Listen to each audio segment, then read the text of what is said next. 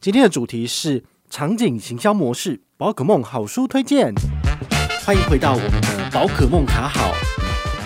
好，他第一个讲到的一个概念叫做有线媒体 vs 无线媒体的时代。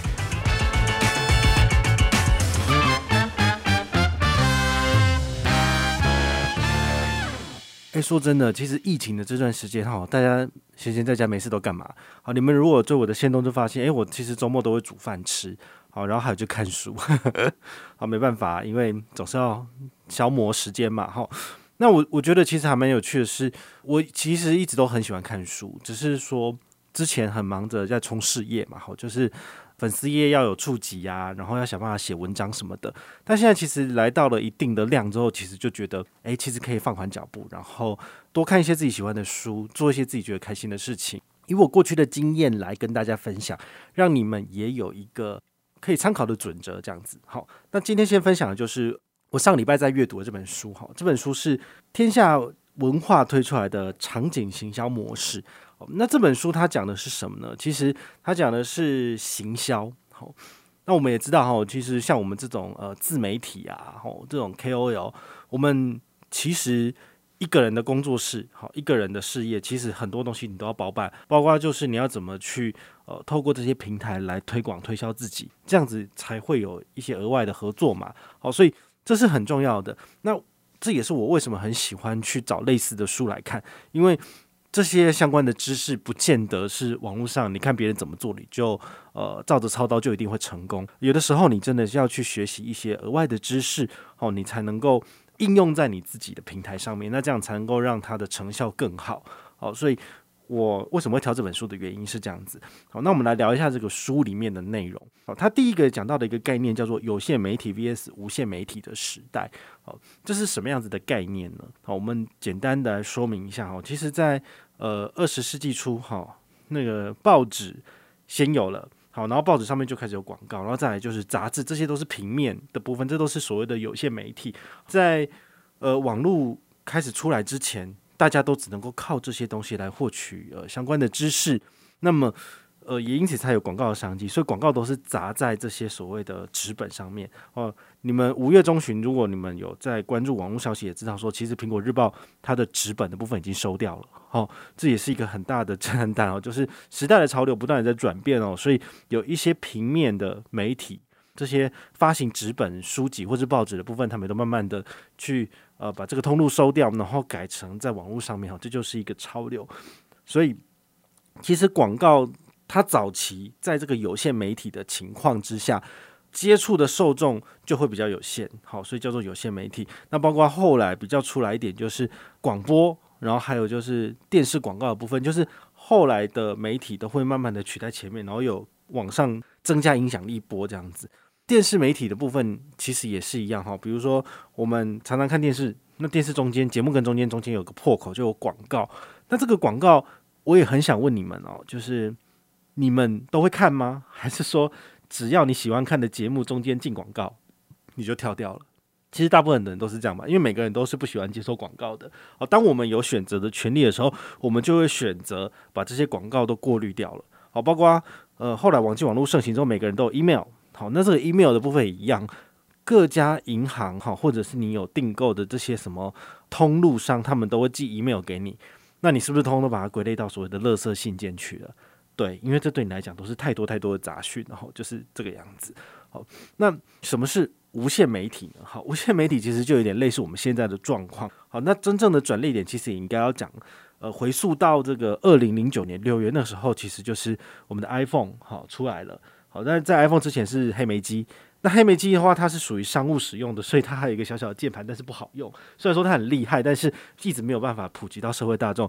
直到贾伯斯推出了这个第一代的 iPhone 之后，大家发现说：“哎呀，这个触控式荧幕，然后呢，你一台小小的电脑就有点类似像我们的呃笔记型电脑，然后上面呢，你也可以收发电子邮件，甚至还有 APP 下载之类的。然后接着就是社群媒体的崛起啊，Facebook，然后 WhatsApp。”之类的媒体就是如雨后春笋般起来，所以呢，这大概接近十多年的时间，好，就是所谓自媒体的时代来临之后呢，它造成的转变是什么？就是每一个人都可以是一家电视台，每一个人都可以是一个发布商，好，所以你在你自己的社群媒体上面，你发的一则贴文，随时都有可能引起很大的回响，被疯狂转发。好，这件事情其实最简单的例子就是，我们这三个礼拜的呃，就是台湾的疫情严峻，不是有一个人在 Twitter 好发了一个一句话，叫做“看好了世界”，我们台湾就要在两个礼拜里面就是把三级降掉，但是现在过了两个礼拜也是没有降掉。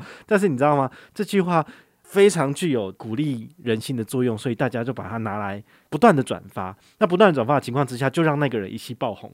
那他其实没有想到这件事情，他只是说啊，睡前随便发个废话好了，我就去睡觉。就隔天早上起床，没有想到居然有上千上万的转发。他从来没有想到他要一气爆红，他赶快请那些帮他转发的人把他的那个账号给马赛克掉，已经来不及了，就是已经整个都发散出去了。好，所以这样这个情形之下，让他就紧急的把他自己的推特账号给关掉，就是这个意思哈。所以无限媒体时代，其实每一个人都有可能就是大红大紫，然后你在你任何不知情的情况之下，就有可能就会一夕翻红这样子。好，所以这也是无限媒体的时代的特色。那如果你是啊，比如说产品的负责人，你要怎么去行销你自己的内容呢？这其实就会是一个困难，因为你也知道。其实我们消费者本来就不喜欢看广告，我们知道那些东西通通都是精心设计，然后只是骗你，为了要让你去做消费这件事情。但是我们每个人都是有自觉的，我也不喜欢就是被骗嘛，我也不喜欢说我看了广告我就去买这东西，而且有时候广告这东西基本上就是是厂商塞给你的，是你根本就不想接受的资讯。哦，所以在这种情况之下，其实。现代的产品行销的业者，他们其实也更难去做推广这件事情了，因为我们消费者有选择的权利之后，我们就不想看广告啦。好，包括你自己的 APP 里面是不是也有加上这个所谓的广告阻拦器？好，就是这种很多 AD Block 的这种 APP，其实也很盛行。在这种情况之下，其实广告就更难去接去接触到你了，好，是一样的道理。那第二个，我们来聊一下，就是诶，所谓顾客消费的旅程。好，那他在书里面解释，他有用一个例子来解释，我觉得蛮有趣的。我先简单介绍一下，我再跟大家讲一下我以我自己信用卡部落客的这个推广，一般我们人想办卡的旅程是这样。所以有两个例子，第一个例子是他书中讲到有一个先生，他想要买秋冬最新的款式，就是说他想要变成一个很 fashion 的人，但他要怎么做呢？他其实不知道应该要。怎么去着手？他是要去改改变自己的造型，还是说他要去买一件上衣，还是说买一个鞋子？所以他就用关键字在谷歌上面打，就是呃时尚秋冬造型。然后他去找一找之后，发现哦，好像有很多文章都讲说，将来可能会有流行的是某一种呃比较有趣的鞋款。好，那他后来就决定说，好，他改一个关键字去搜寻，就是秋冬时尚造型最新的男性鞋款。他去找的时候，发现说，诶，好像有几双鞋子还不错。他看到喜欢的图片之后，这个造型的鞋子，他就再用 Google 的图片再去找到类似他喜欢的更多的款式。然后他接下来又要再做决策，说，诶，到底是黑色好，还是深蓝色好，还是咖啡色好？那他最后决定的那个款式跟颜色之后，然后呢，他就再去挑选一家他喜欢的厂商。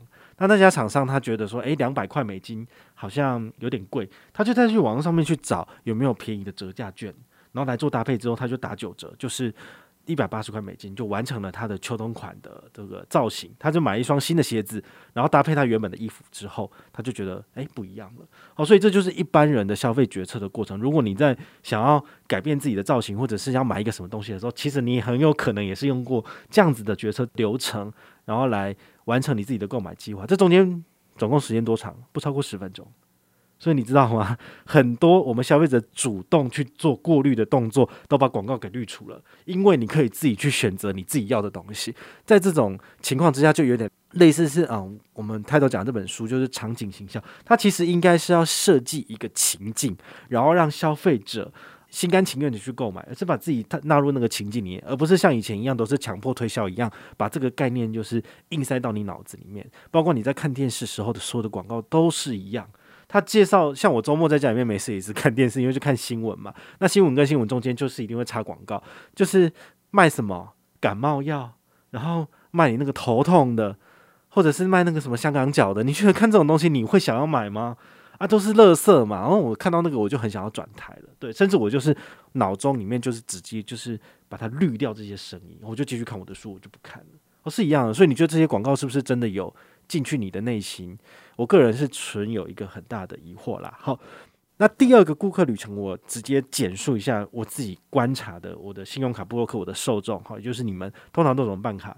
首先呢，你们很有可能是诶，我的保险费的账单来了，那我想说，诶，我要靠这个省钱，所以呢，我现在的需求出来了，我要缴保费，我要办什么信用卡可以省钱？接下来呢，你可能会去网络上面搜寻，哦，那搜寻的话呢，通常一开始上面会是。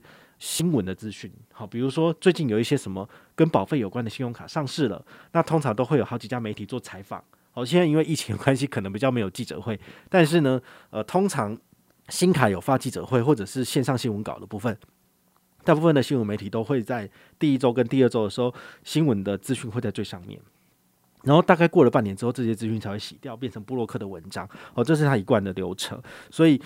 你们如果去找的话呢，一开始都会先看到相关的新闻资讯，然后你可能要翻到第二页或第三页，你才会看到相关的一些布洛克写的文章或介绍，或者是官网这样子。好，那你如果看了之后，你还是不知道你要办哪一张卡，你很有可能会做的事情，比如说你用 Google 关键字搜寻“二零二一保费神卡”，然后空格推荐。然后你就会找到，诶，有两三篇文章是有人整理的，你就会找来看。好，甚至有的时候你会打，比如说保费，然后空格宝可梦，那你就会找到我推荐的卡片。有时候很多人都会用这种方式找，我觉得很妙。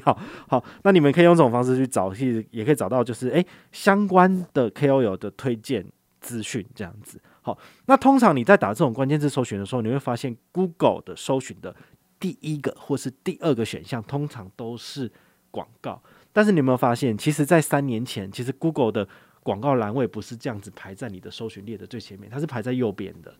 但他发现说，其实右边根本都没人点，所以他后来就把它整合到你整个搜寻页面的最上面。也就是说，你只要花钱肯买广告，你可能你的搜寻结果就会放在最上面哦。然后它这个搜寻的页面的这个连接的旁边会写到广告两个字。好，所以如果你有心想要就是跳过这种广告的窠臼的话，你基本上你就不会。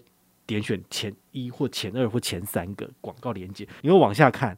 所以在这种情况之下，你觉得广告真的打得到人吗？也有点难啊。因为像比如说我打什么信用卡这个关键字好了，那谁钱出的最多就买得到。比如说 Money 一零一，好，所以呢，你要打的是一个，比如说缴税二零二一年缴税神卡，然后可能花旗。它钱出最大，所以第一个就是花旗卡缴税，但是你第二个才是你真正想要的缴税的排行榜之类的哦。所以其实它的 Google 的流程大概是这个样子。如果你看了这些文章之后，你还是不知道你要办哪一张卡，那你接下来有可能转而去哪里？去 YouTube。你用 YouTube 用关键字找，那你可能看到有一些 KOL 哦，一些理财类 KOL 介绍影片，那你就会看了他的影片之后，然后最后从他的链接去办卡，或者是从部落格的文章里面去办卡哦。所以。依照这个整个流程走下来的话，你大概花不会超过十五到二十分钟，你就决定了你要办哪一张卡，并且从那个连接进去。那你觉得这整个连接里面，像宝可梦的部分可以占据多少的比例？其实也不多啊，哦，因为你在搜寻资讯的过程里面，你可能就跑到辉哥去，你可能跑到富马记忆去了，那就不会留在我这边了。好，所以在这种所谓的呃场景行销的模式里面，一般传统的模式想要赚钱，其实越来越困难了。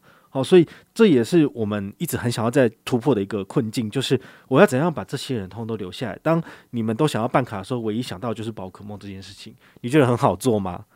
我觉得蛮困难的，因为每一个人都会去直接做比较。那当呃没有忠诚度，其实说真的也不需要忠诚度，办卡哪需要什么忠诚度？你就办了卡，然后东西拿到了之后，你就去刷卡，就是就去省钱了嘛？怎么还需要来我们这边呢？好，这是很难去建立忠诚度的部分。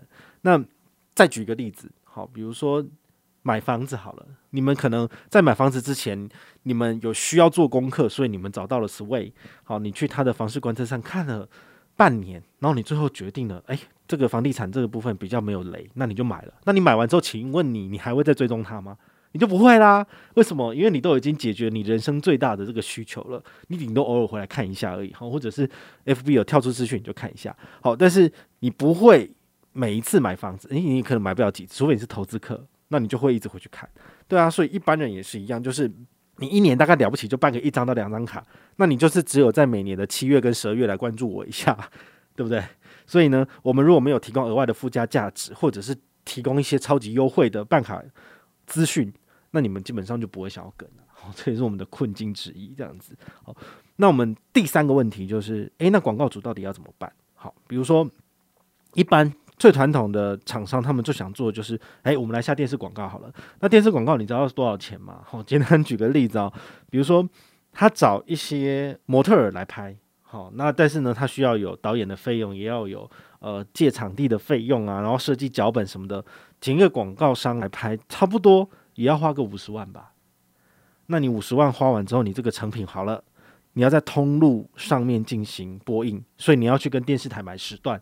这个电视台买时段不便宜耶，了不起要一百，那多一点的话三五百万都有可能。你包的时段越多，包的越黄金的时段，你要交的这个广告的费用就越高。所以你光是一个电视广告，你从拍摄到最后播映的这段时间里面，你大概要花五百六百万吧。但这五百六百万，你到底可以为你的产品带来多少销售量？这个很难讲，因为这个根本就是没有办法去评测的。好，你这个洗一波脑，但是大家都转台，那你觉得有人看到吗？好，就是这个问题。好，那第二个有一种做法是，比如说你可以找 KOL 写文章，好，那就是像很多的银行最喜欢做的就是这件事情。他找几个布洛克，然后可能这一波新卡上市，就是砸个十几二十万，然后找五六个人写一写，一个人分个两三四万，诶，差不多。那这样子的话，就至少在 SEO 哈，就是 Google 搜寻上面，就是至少。前几页都是他置入的这些相关的内容，哦，这也是一个蛮聪明的做法。但是，呃，随着时代演进，也许你们都不看文章了，好，所以这个东西也是会有点问题。所以他们后来转而求其次，比如说只下 FB 广告，好，FB 的那篇贴文一出去就是几百几千人在看，那也许这个东西是比部落格好走的是更速效的。哦，因为它就是产品上市当天，然后就是连打两周的产品资讯，然后让你就是一直被洗脑，你就有可能看了就办。哦，这是一种做法。那甚至也有愿意砸大钱的，就是找 YouTube，好，比如说你找柴鼠，哈，一支影片三四十万，好，或者是找勋弟一支影片五六万之类都可以。好，或者是 Podcast，你如果找股癌的话，一支呃股癌的合作业配大概也是二三十万起跳。好，所以这都是砸钱。然后就是不同的效果，你们可以自己去就是思考一下。所以通常你一个产品要上市，如果真的要有声量的话，你大概砸下去也都是两三百、三四百万，跑不掉哈，就是这个样子。好，或者是在信用卡界还有一个做法，就是比如说你跟卡优做一篇业配文，可能两三万块钱，然后呢就有点类似是像广编稿一样出来，好，或者是 Money 一零一，你直接跟他合作办卡，比如说开一户，好，比如说办一卡。Money 一零一可能可以收到，比如说五百块钱，但是他把中间的三百块钱拿出来做活动，他赚两百。好，所以 Money 一零一大概就是这样子的做法。好，好，来，终于进入到我们的结论。好，如果你阅读场景行销的话呢，你可以得到什么样子的心得？好，首先就是如果你是要帮你们公司做行销企划的。那么你必须要转变你的思维，从有线媒体的方式转到无线媒体，然后呢，透过聪明的方式，比如说可用即得，好，你帮顾客找到他当下想要的价值，你用这种方式去做，比你就是这种应试的资讯出去还要有用。那第二个，如果你可以取得顾客的允许，好，比如说，通常我们在推广一个产品的时候，我们可能会设立一个行销页面，哈，或者是一个粉丝页，那消费者对这个东西有兴趣，他会按赞，或者是他按追踪，那就代表说消费者允许你透过发贴文这个方式，或者是透过发 email 的方式提供资讯给他。好，所以这个也是蛮重要的。如果你没有得到顾客的许可，其实他那个隐私权设定的部分，如果他把它关掉，你一样也没有办法传资讯给他。好，那第三个，好，这个个人化，好，这个个人化的意思是说。比如说我自己在推广信用卡的时候，我通常都是我自己去刷卡了，我去使用了，我去办卡了，我做的是个人非常切身的体验分享文，用这种东西来做切角，其实呃消费者会比较愿意去接受。好，如果我是一个呃门外汉的话呢，我觉得最大家最不想看的就是我拿到一张信用卡，然后我就讲它的优点跟缺点，然后就没就结束了，错了，因为你如果没有设计一个情境，让他们去想说，诶。当这个时间点到了，比如说像某某卡，它之前有一个礼拜六下午好三点来做登录，可以多十趴活动，那它就是鼓励你要在礼拜六做消费。好，那之前在写文章的时候，其实都少了一个比较有趣的点，就是我要设计一个情境，比如说，诶，我要买洗衣机，那我在礼拜六的时候买了某一个品牌，然后搭配这个活动，最多可以省下多少钱？好，用这种所谓情境式的写法，其实就会让消费者比较容易去理解说，哦，对，用这张卡片。就是这么用这么用，然后省最多。好，所以其实它是一样的做法，就是用情境式来带入。好，所以你在规划你自己的产品或者是相关的合作文的时候，其实也可以带入这样子的资讯，让消费者比较容易有代入感。好，那第四个是真诚的同理。好，就是你的品牌声音或者是你的同理心、你的通路的说法都一定要一致。比如说，我真的很不喜欢这张信用卡。那我就会很直白的讲说，这个信用卡不好的地方在哪里？但是不太可能是哦，我在我的 FB 说，诶，这卡片真的很烂，但是我在 IG 又说，诶，这卡片真的很好。那这样的话就会有有所矛盾哈。那我也希望就是你要真诚的分享之后，你才能够让你的消费者能够有同理心。好，比如说 HSBC 的汇赚卡，在今年一月我很认真推广的当下。我自己其实也有在用，然后呢，我拿来缴水电费，最高都是六趴的现金回馈。那这件事情呢，我不会因为它要开户，然后还要存十万块很麻烦，所以事实上我就不做。其实没有，我都会去做到。那我用真诚的心情来跟大家分享，而且我每个月都有持续的在扣缴跟累积这个现金点数，然后最后兑换，其实它就是一个完整的体验流程。好，所以也会让。呃，认同我做法的人，他产生同理心，然后就会去跟着去办这张卡片。好，所以这两张卡片虽然很难推，但事实上我觉得我自己后台推的成效还不错哈，就是因为我是用真诚的心在做这个推广。好，那最后一个部分是价值目标哈，其实它场景行销的这个五个面向的部分，好，结论讲的这五个，就是你在这个目录里面你可以看到，也就是它的。书中最精华的一个部分，好，就是它的价值目标是指说你要跟品牌建立连接，好，有更深刻的连接之后，你甚至还可以做到超越品牌的部分，好，所以有点类似说，你办信用卡你就办信用卡，你去找新力办，你去找福马办不都一样？可是为什么你们都留在这边找宝可梦办？啊，为什么会有更深刻的连接？是因为我提供你给你们的资讯已经超过了官方能够给你们的，然后呃，我还会办活动，然后呢，每周办直播，虽然现在疫情停住了，但是呢，我还是持续的分享相关的资讯给你们。这就是我提供的不同的价值目标，而且产生更深刻的连接。所以不只是推信用卡，甚至连推投资理财，讲一些呃美股投资的部分，你们也都可以接受。好，甚至我还自己真的去做操作了，我做了一个波段的操作，我赚了三十五帕，我赚了呃二十五万台币。那这件事情也都是直接跟你们讲，所以这也是我。一直努力在做，但是说不定其他的人没有做到部分。好，所以这个场景行销模式这本书，我个人觉得，呃，还蛮不错的。好，也提供给你们参考，让你们能够借由疫情不能出门这段时间，多去吸收一些知识，然后呢，让你自己的行销技巧或者是你的个人部落格、个人网站经营能够更上一层楼。我是宝可梦，我们下回再见，拜拜。